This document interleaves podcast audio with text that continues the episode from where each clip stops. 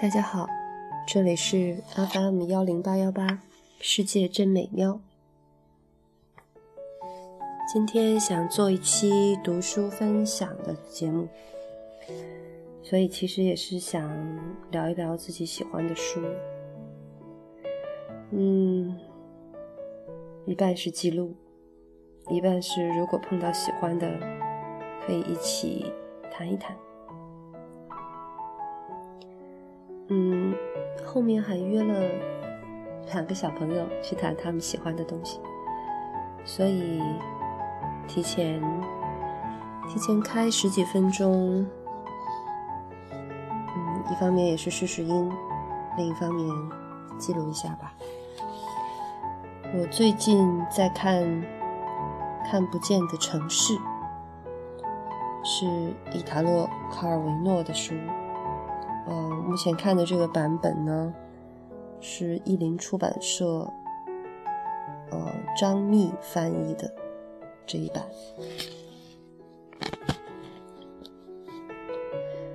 看不见的城市，最早是在一九七二年的时候，由都灵的埃因纳乌迪出版社出版的。在这本书出版的时候呢。其实卡尔维诺本人在多家报纸的文章和访谈中都提到过。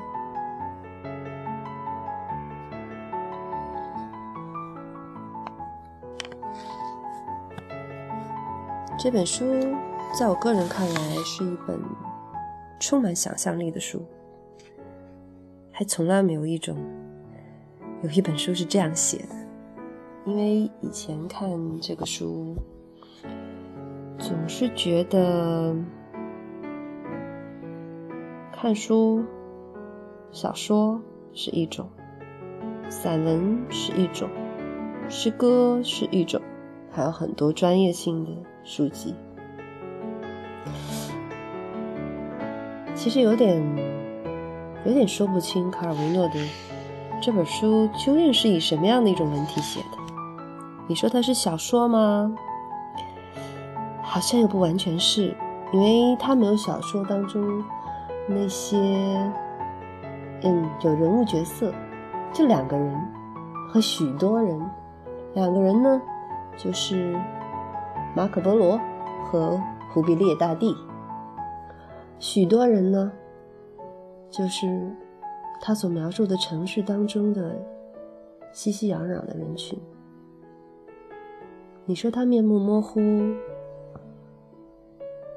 你说他面目清晰，并没有推动故事的情节。换句话说，里面好像没有故事。这本书挺好玩的，嗯，我觉得它好玩呢。一方面是觉得写法上很有趣，另一方面呢，觉得。它的装帧上也很有趣，我不知道它的目录这种装帧的方式，或者目录的排版方式是啊，意大利版就是这样的，还是是我们自己的编辑去想的？但我我的感觉是，应该是意大利版就是这样的一种编排方式。这个目录的编排方式就是它组织这个，哼，写了许许多多的城市。然后以不同的主题去写，而每一个城市就像是记忆的片段一样。他这样给城市去划分主题，一个主题叫“城市与记忆”，然后一个主题叫“城市与欲望”，“城市与符号”，轻盈的城市。啊，这种编排的方式真的很有趣。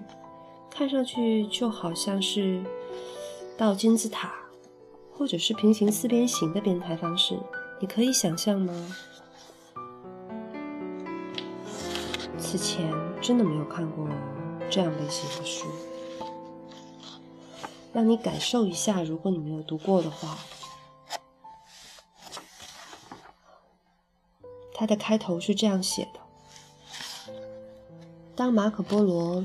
描述他旅途走访过的城市时，忽必烈汗未必全都相信。但是有一点可以肯定，那就是这位达坦君王听我们这位威尼斯青年的讲述，要比听任何信使和考察者的报告都更专心，更具好奇心。在帝王的生活中，总有某个时刻，在为征服的疆域宽广辽阔而得意自豪之后，帝王。又会因为意识到自己将很快放弃对这些地域的认识和了解而感到忧伤和宽慰，会有一种空虚的感觉在黄昏时分袭来，带着雨后大象的气味以及火盆里渐冷的檀香木灰烬的味道，会有一阵眩晕。使眼前绘在地球平面图上的山脉与河流，在黄褐色的曲线上震颤不已；会将报告敌方单于势力节节溃败的战报卷起来，打开从未听人提过姓名的国王递来的求和书的蜡封。他们甘愿年年进贡金银、皮革和玳瑁，以换取帝国军队的保护。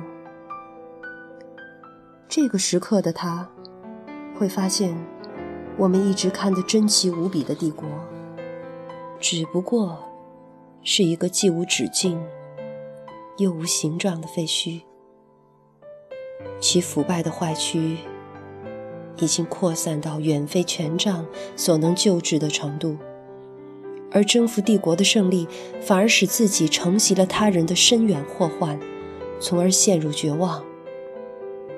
只有马可·波罗的报告，能让忽必烈汗穿越注定要坍塌的城墙和塔楼，依稀看到那幸免于白蚁蛀蚀的精雕细刻的窗格。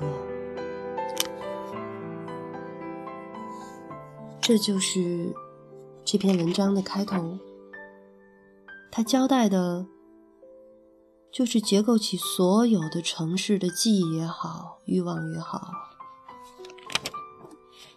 天空也好，城市的轻盈也好，是把所有东西结构在一起的。马可·波罗给忽必烈汗去讲述他所经历的城市、经验的城市，或者说，是他想象的城市。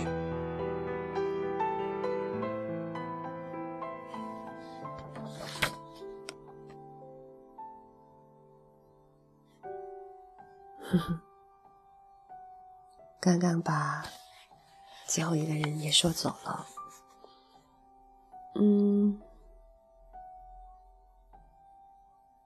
这是我最近一段时间在读的书，也是喜欢的书，嗯。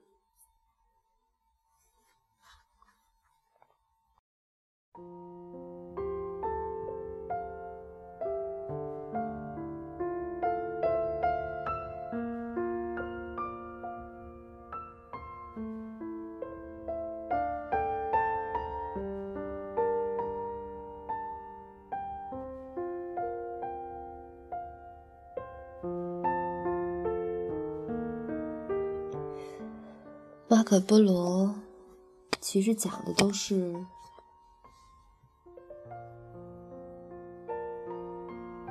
我不能说都是想象。其实我看了大概三分之三分之呃五分之三的部分吧。大韩喜欢听马可·波罗的讲述，觉得。这个来自来自异国他乡的人，会给他带来许多不一样的经验。用他的眼睛，用他的记忆，去让大韩可以看到更远的地方。尽管他征战杀伐，疆域达到了史上最最爆棚的时代，可是。也很难说。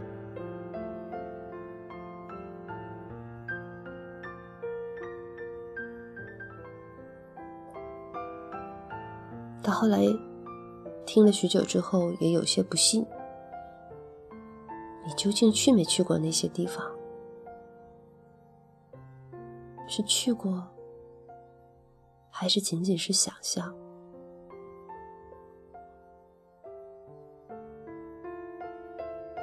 城市与记忆。当马可·波罗给忽必烈汗去讲他经历过的城市的时候，他讲的那么生动。他讲的第一个城市，从那里出发，向东方走三天，你会到达迪奥米拉。这城市有六十个银色的圆屋顶。诸神的青铜塑像，铺铅板的街道，一个水晶剧场，还有一只金鸡在塔楼顶上每天报晓。旅客们熟悉这些美景，因为他们在别的城市也见过。然而，这座城市的独特品质在于：倘若九月的黄昏来到此地，白昼渐短，你将看到。杂食店门口同时亮起多彩的灯光，听见某处凉台上传来女人的叫声。啊，真让人羡慕那些人，他们觉得自己曾经度过这样的一个夜晚，并且在那时是幸福的。这是卡尔维诺借马可波罗的手的口。记录的第一个城市，这个城市的名字叫迪奥米拉，在东方。然后他的描述，就仿佛你真的看到这个城市一样：银色的圆屋顶，青铜塑像，铺铅板的街道，水晶剧场。塔楼顶上的金鸡，听上去似乎很熟悉，可是这是看到的。一座城市，或者说每座城市，都会有和其他地方不一样的独特品质。所以，在这里，马可波罗说的是九月的黄昏的时候。白昼就短了，杂食店的门口会亮起多彩的灯，然后你还会听到女人的叫声，好奇妙。九月的夜晚，你所经历的九月的夜晚是什么样子的？暑气退去。秋的清爽，悄悄的前来。嗯，在这样的一个夜晚，走在一个异乡的城市街道上，看到灯光，听到人的声音，也许真的像马可波罗说的那样，会感觉到幸福吧。这是。我喜欢这本书的一个很一个原因，就是它每一个城市的描写，如果你仔细的体会的话，会有许多，会有许多共同的感受，或者会有一些感受，随着它的画面的铺陈，从心里涌上来。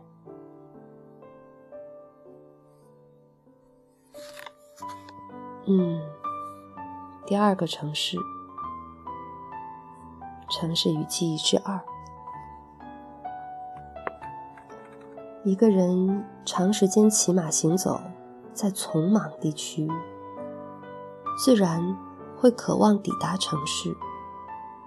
他终于来到伊西多拉，这里的建筑都有镶满海螺贝壳的螺旋形楼梯。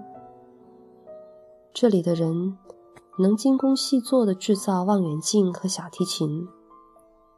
这里的外来人，每当在两个女性面前犹豫不决时，总会邂逅第三个。这里的斗鸡会导致赌徒之间的流血争斗。在他盼望着城市时，心里就会想到所有这一切。因此，伊西多拉便是他梦中的城市。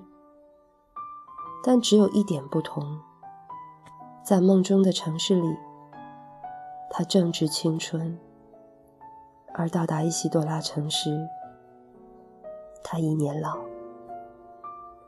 广场上有一堵墙，老人们已坐在那里，看着过往的年轻人。他和这些老人并坐在一起。当初的欲望已是记忆，很短的一小段儿，真的很短。可是，却有着很巨大的张力。你看，他说：“当你长时间的骑马在丛林的地区的时候。”你会很渴望去到达一座城市，你是不是有这样的感觉？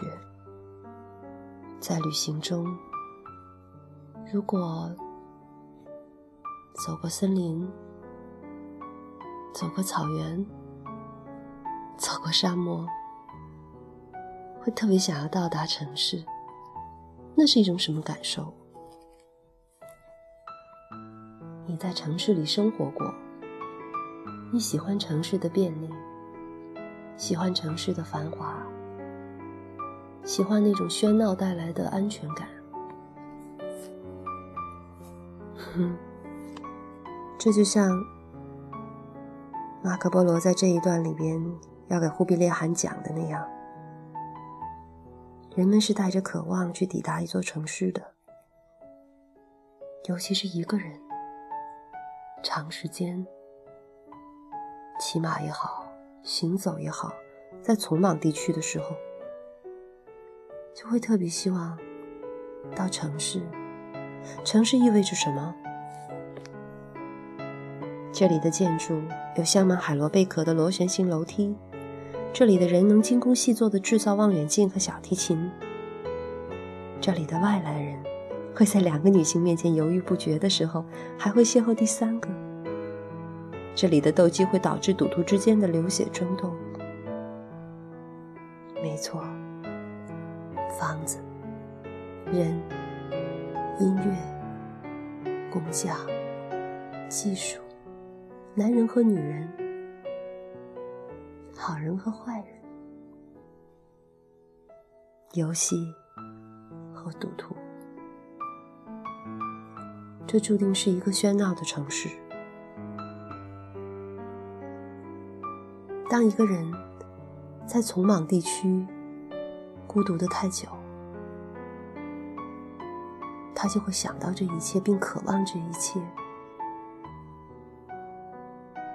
他渴望城市，可是像第一座城市一样，这一座，或者说是每一座，每一座城市都会有它的特点。伊西多拉的特点是，在他渴望，在他的梦里，这个行人正值青春。可是当他到达，当他到达伊西多拉的时候，他已经年老了。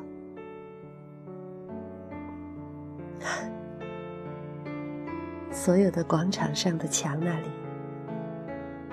都会有老人们倚坐在那儿，看着过往的年轻人，好像一种循环。当我们年轻的时候，会旅行，会一个人单枪匹马，会走过草原、丛林、沙漠。会经历孤独，会在孤独当中渴望喧闹。可是当我们老了，我们会想要一堵墙，和所有的老人一样，一坐在那里，看着过往的年轻人。当初的欲望就这样变成记忆，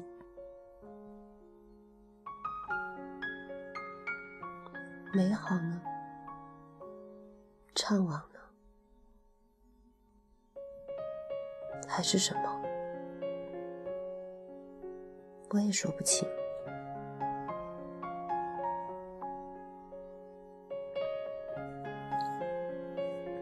真的说不清。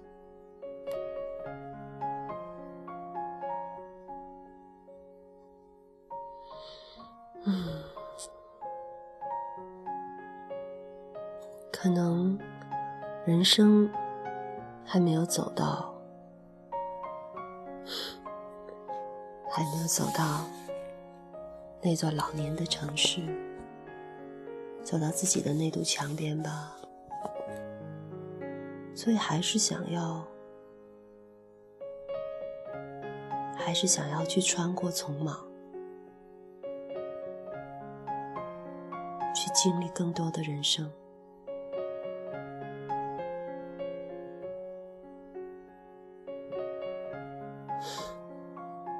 大概就是这样子，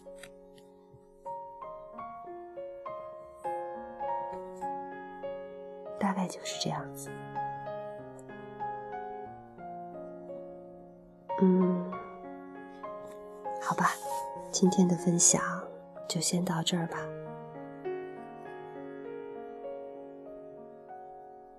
只是两个小小的段落，但是真的感觉张力很大，